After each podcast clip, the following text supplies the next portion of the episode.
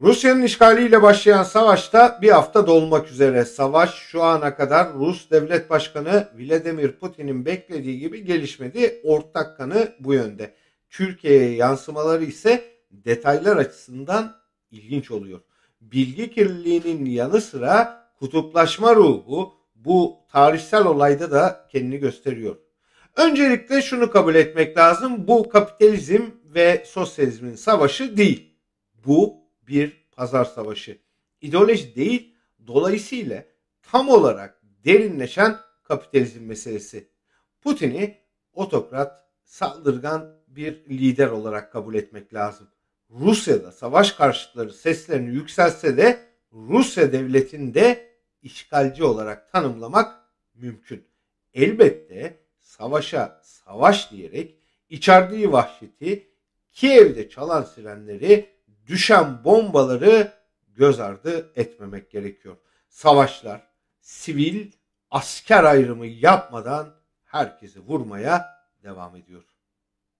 Tüm bunları kabul ederken aslında hiçbir şey bilmeyen, yaprak gibi savrulan ama bilmişlikte de sınır tanımayan liberalizmi es geçmeyelim. Bu altı boş duygu dünyası henüz yakın geçmişte Suriye'de yanılmamış mıydı?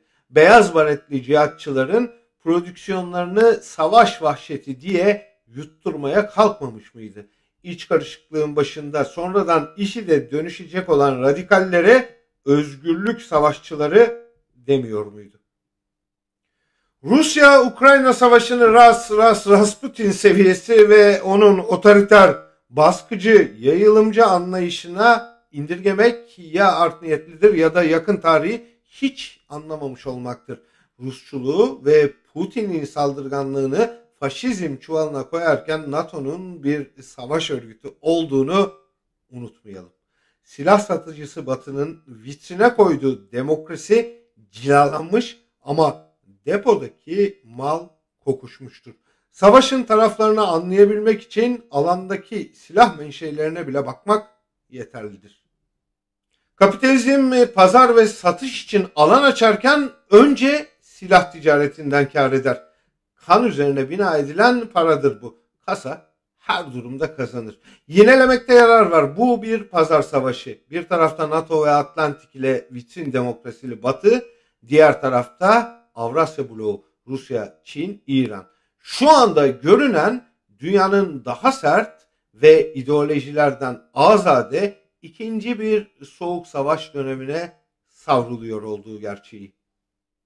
Batı demokrasisine bir parantez açmakta daha yarar var. Çatışmalı bölgelerden Türkiye'ye gelecek mülteciler konusunda sıkı pazarlıklar yapan, kapıları onlara kapatmak için Erdoğan'a taviz üstüne taviz veren Avrupa, Ukrayna'daki sığınmacılara koşulsuz e, kucak açıyor.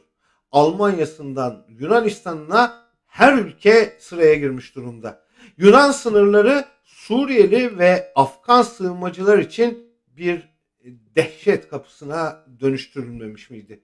Hatta Erdoğan rejiminden kaçan Türkiye'liler nedeniyle Meriç bir su altı mezarlığı olmamış mıydı?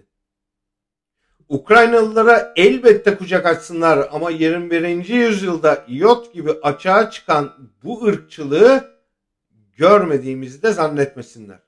E kambersiz de düğün olmuyor. Türkiye bu çatışmada taraf olmuyor. Ne iyi ama gücünden değil güçsüzlüğünden. Zira o kadar çok dış politika hatası yaptı ve o kadar bataklığa saplandı ki şimdi aşağı tükürse NATO ve Avrupa yukarı tükürse Rusya.